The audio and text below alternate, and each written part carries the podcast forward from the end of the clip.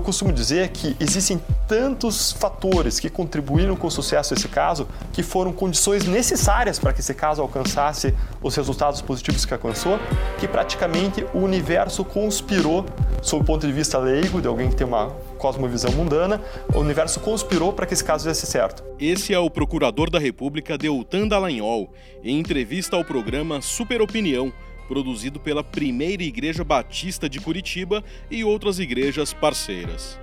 O caso ao qual ele se refere você já sabe qual é: a Operação Lava Jato.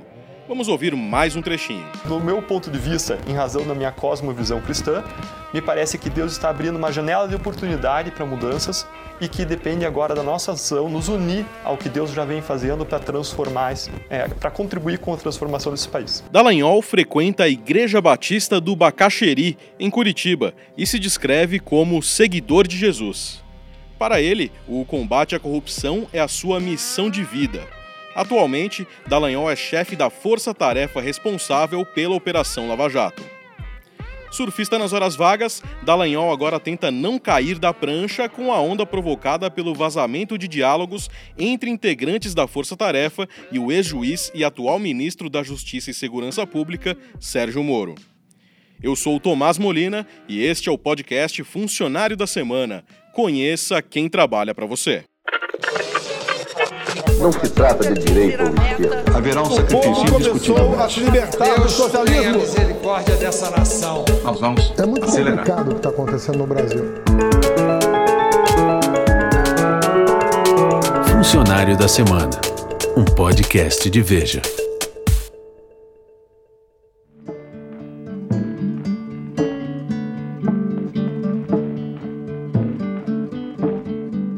Deltan Martinazzo Dallagnol nasceu em Pato Branco, cidade paranaense com pouco mais de 80 mil habitantes, em 15 de janeiro de 1980. Seguiu os passos do pai, o procurador de justiça Agenor Dallagnol. A mãe, Vilce, é professora. Deltan estudou no colégio Mater Dei, um dos mais tradicionais da cidade, e evitava a turma da bagunça. Mas foi em Curitiba, onde estudou direito na Universidade Federal do Paraná, que Dallagnol ganhou reconhecimento por sua atuação no combate a crimes contra o sistema financeiro nacional e lavagem de dinheiro. Trabalhou em casos de grande repercussão, como o do Banestado, no início dos anos 2000. Naquele caso, quase 700 pessoas foram acusadas de desvio de dinheiro do Banco do Estado do Paraná por meio de remessas ilegais para o exterior. Mas na época, pouca gente foi punida. Esse resultado reforçou o discurso de Dallagnol de que era preciso uma cruzada para aprimorar as leis contra a corrupção no país. A investigação também serviu para aproximar Dallagnol do então juiz Sérgio Moro, uma relação que ficou ainda mais estreita durante a Operação Lava Jato. E é justamente a proximidade entre juiz e procurador que agora está sendo questionada. Nós estamos aqui com o Dr. Daltan Dallagnol e gostaria de dar a ele este exemplar da Constituição Federal que eu acredito que o senhor não conheça, já que o senhor viola reiteradamente a Constituição Federal. Então, para que o senhor conheça este exemplar da Constituição, para que o senhor passe a aplicar a Constituição da forma devida, de acordo com os direitos fundamentais, do devido processo legal, e não, e não rasgue mais a Constituição como o senhor tem rasgado. Gostaria que o senhor ficasse, então, com esse exemplar, tá bom? Dallagnol ganhou um exemplar da Constituição durante uma palestra em Ribeirão Preto, no interior de São Paulo. O presente de grego foi dado após a divulgação pelo site The Intercept Brasil de uma série de troca de mensagens entre o procurador e o então juiz Sérgio Moro. Nos diálogos, Moro indica testemunhas em uma investigação contra o ex-presidente Lula, sugere inversão da ordem de fases da Lava Jato, cobra novas operações e antecipa decisões que tomaria. Você talvez tenha lido boa parte delas. A capa de Veja, que circulou no dia 5 de julho, trouxe novos diálogos obtidos pelo The Intercept e analisados pela revista. No dia 5 de julho de 2017, Sérgio Moro questiona Deltan Dallagnol sobre rumores de uma delação de Eduardo Cunha. O magistrado mostra-se contrário ao acordo. O juiz não pode opinar em negociações com delatores, função exclusiva do Ministério Público. Moro escreve. Rumores de delação do Cunha. Espero que não procedam. Deltan responde. Só rumores, não procedem. Cá entre nós, a primeira reunião com o advogado para receber anexos, nem sabemos o que virá, acontecerá na próxima terça. Estaremos presentes e acompanharemos tudo. Sempre que quiser, vou te colocando a par.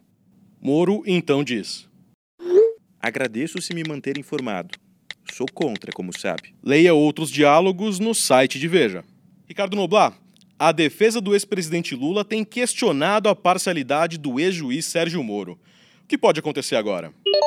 O destino de Moro e de Lula está nas mãos do ministro Celso de Mello, o decano mais antigo dos ministros do Supremo Tribunal Federal. Em agosto, ele dará o voto de desempate no julgamento de um pedido de habeas corpus para libertar Lula.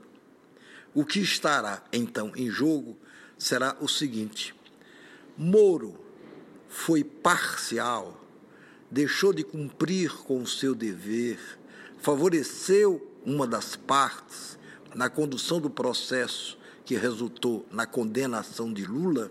Essa questão foi levantada e está sendo discutida desde que o site Intercept começou a publicar conversas trocadas por Moro com procuradores da Lava Jato à época.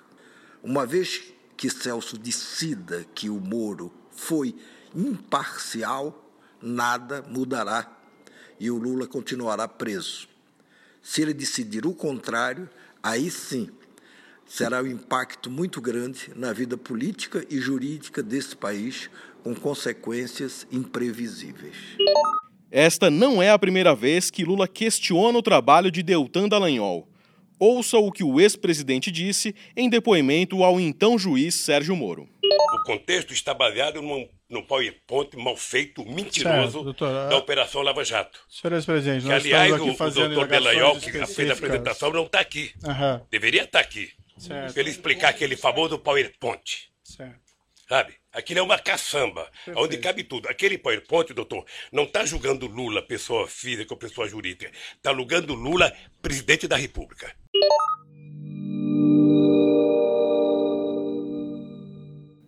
Dallagnol costuma usar o recurso do PowerPoint em suas palestras e ao apresentar denúncias em casos importantes mas nenhum slide marcou tanto a carreira do procurador como de 14 de setembro de 2016, ao apresentar a denúncia que levou o ex-presidente Lula à prisão no caso do triplex do Guarujá.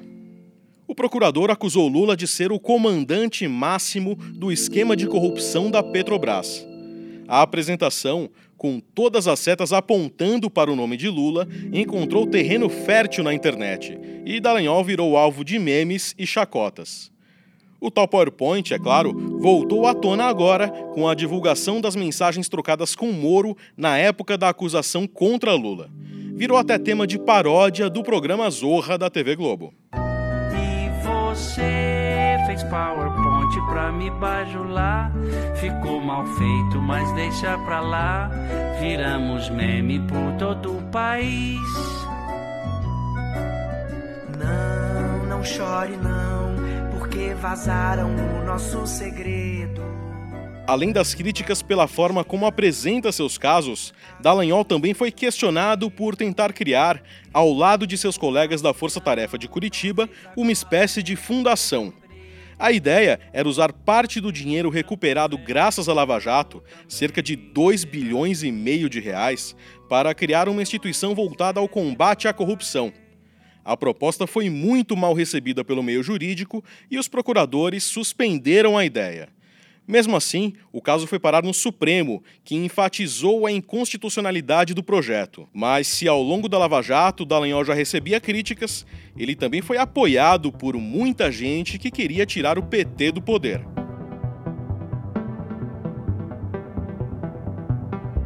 Quando a Operação Lava Jato começou a sacudir o país, o procurador conquistou a fama de herói e iniciou uma peregrinação para defender medidas mais duras para acabar com a corrupção. Em 2015, Dallagnol apresentou uma série de propostas que, em sua opinião, aprimoraria o sistema jurídico brasileiro. Entre as medidas estavam o aumento da pena para os crimes de corrupção e a criminalização do enriquecimento ilícito e do Caixa 2. Só o conjunto completo dessas medidas pode fazer a corrupção deixar de ser um bom negócio no Brasil. Medida 1. Prevenir a corrupção com conscientização e educação. Esses são os atores Malvino Salvador e Marcos Palmeira, que, assim como outras celebridades, participaram da campanha em apoio às propostas apresentadas pelo Ministério Público Federal. As 10 medidas contra a corrupção foram parar em camisetas, cartazes e viraram palavras de ordem durante as manifestações contra o governo da então presidente Dilma Rousseff e contra o PT. Foram coletados mais de 2 milhões de assinaturas em apoio ao projeto de lei de iniciativa popular que foi levado ao Congresso.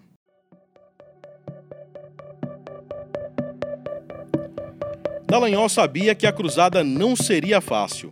Apesar de todo o apoio popular, políticos de vários partidos queriam a todo custo evitar que a discussão fosse levada adiante. Pressionada, a Câmara dos Deputados aprovou a proposta em 2016, depois de fazer alterações. O texto foi encaminhado ao Senado, que só agora, em meio a essa crise provocada pela divulgação das mensagens, decidiu retomar o assunto.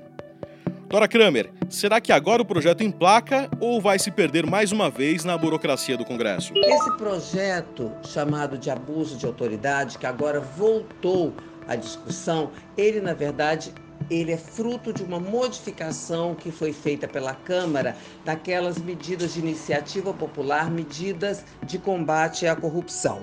Chegou na Câmara, foi inteiramente modificado, os deputados introduziram essa questão do abuso de autoridade, o projeto foi para o Senado, que fez nova modificação e, de novo, ele volta à discussão. Na verdade, não é a primeira vez que ele volta, porque ele é, fica nessa, nesse vai e volta, entre e sai nas pautas do Congresso, por quê?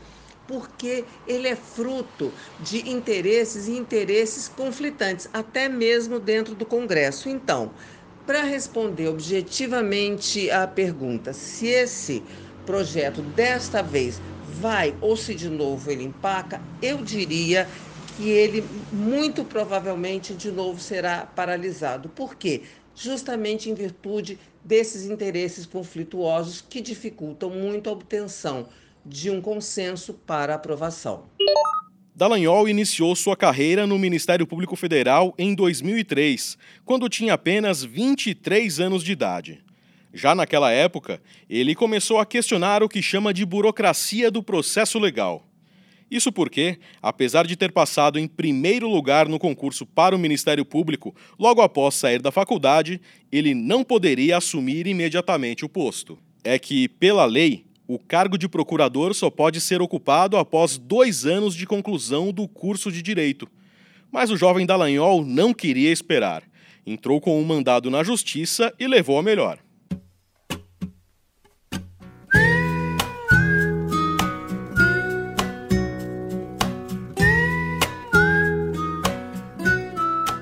Mas não se engane, Deltan Dallagnol, ou Delta, como dizem os amigos, não pensava só em trabalho. Ele falou sobre isso no programa do Jô em 2016. Você gosta muito de esportes aquáticos especificamente? Eu gosto, Jô. Eu gosto de esportes radicais. Eu surfei por muito tempo na minha vida, desde os 16 anos de idade. Eu pego onda. E andei de skate também, por muito tempo. De skate? De skate. É isso Você mesmo. fazia aquele negócio de descer a escada e pelo corrimão e tudo? Não, não exatamente. Eu, eu andava de um modo um pouquinho mais acelerado, mais rápido, descia ladeiras. E até uma das últimas vezes que eu andei foi logo antes da Lava Jato começar, quando eu estava indo andar de skate e falei para minha esposa, minha esposa estava grávida, nós estávamos esperando o nosso primeiro filho, Thomas, e ela falou: "Olha, não vai andar de skate porque você vai quebrar o braço e você vai ter que embalar muito o nenê daqui para frente".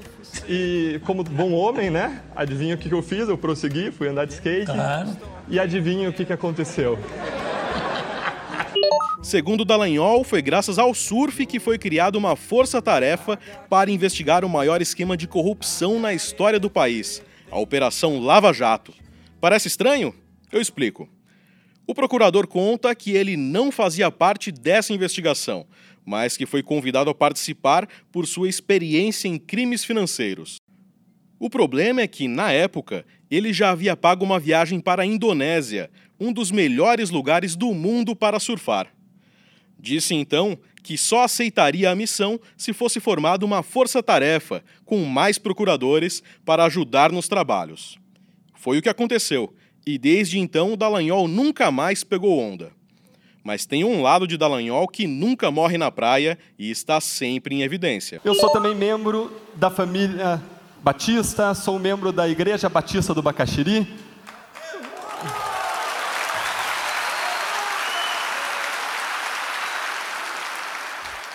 Fui líder de célula por muito tempo lá e agora eu tenho uma coisa nova do meu currículo.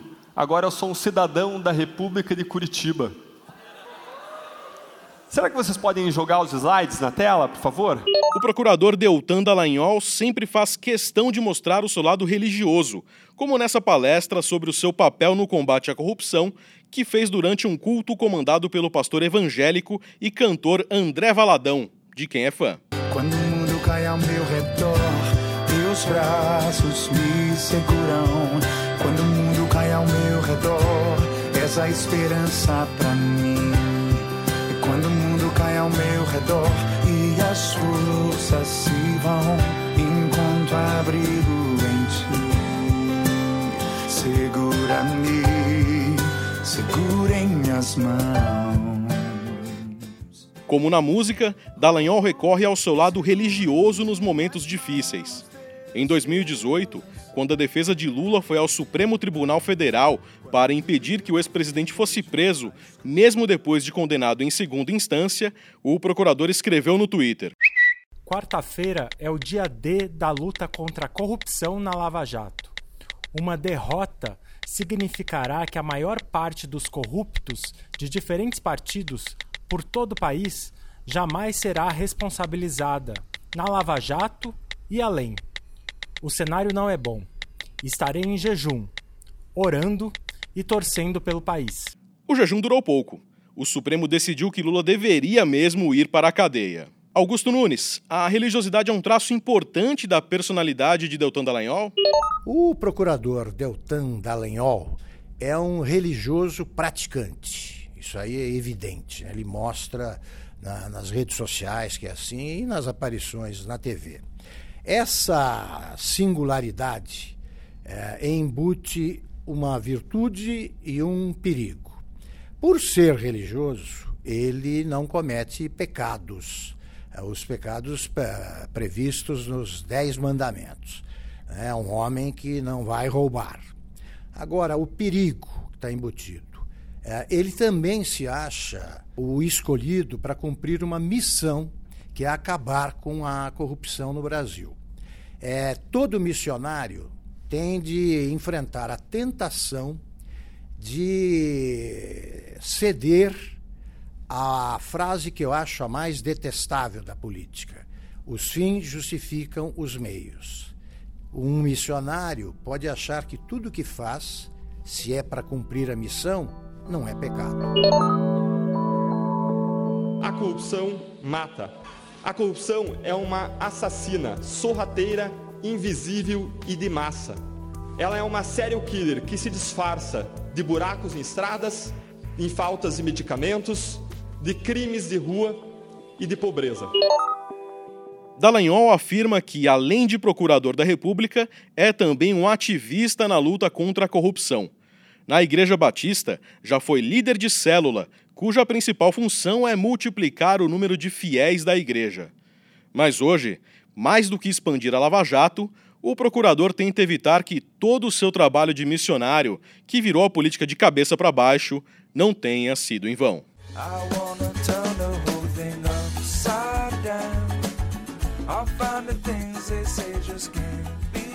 Deltan Dallagnol é procurador da República. Admissão 30 de janeiro de 2003. Salário líquido R$ 25.635,68. Funcionário da Semana, um podcast de Veja. Locução: Tomás Molena. Roteiro: Denise Chiarato e Leandro Nomura. Edição: Edgar Maciel. Direção-geral: Daniel Bergamasco. Realização: Estúdio Abril.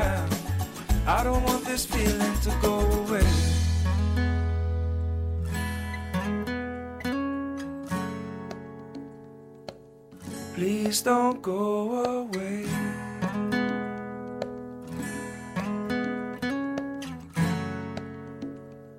Is this how it's supposed to be?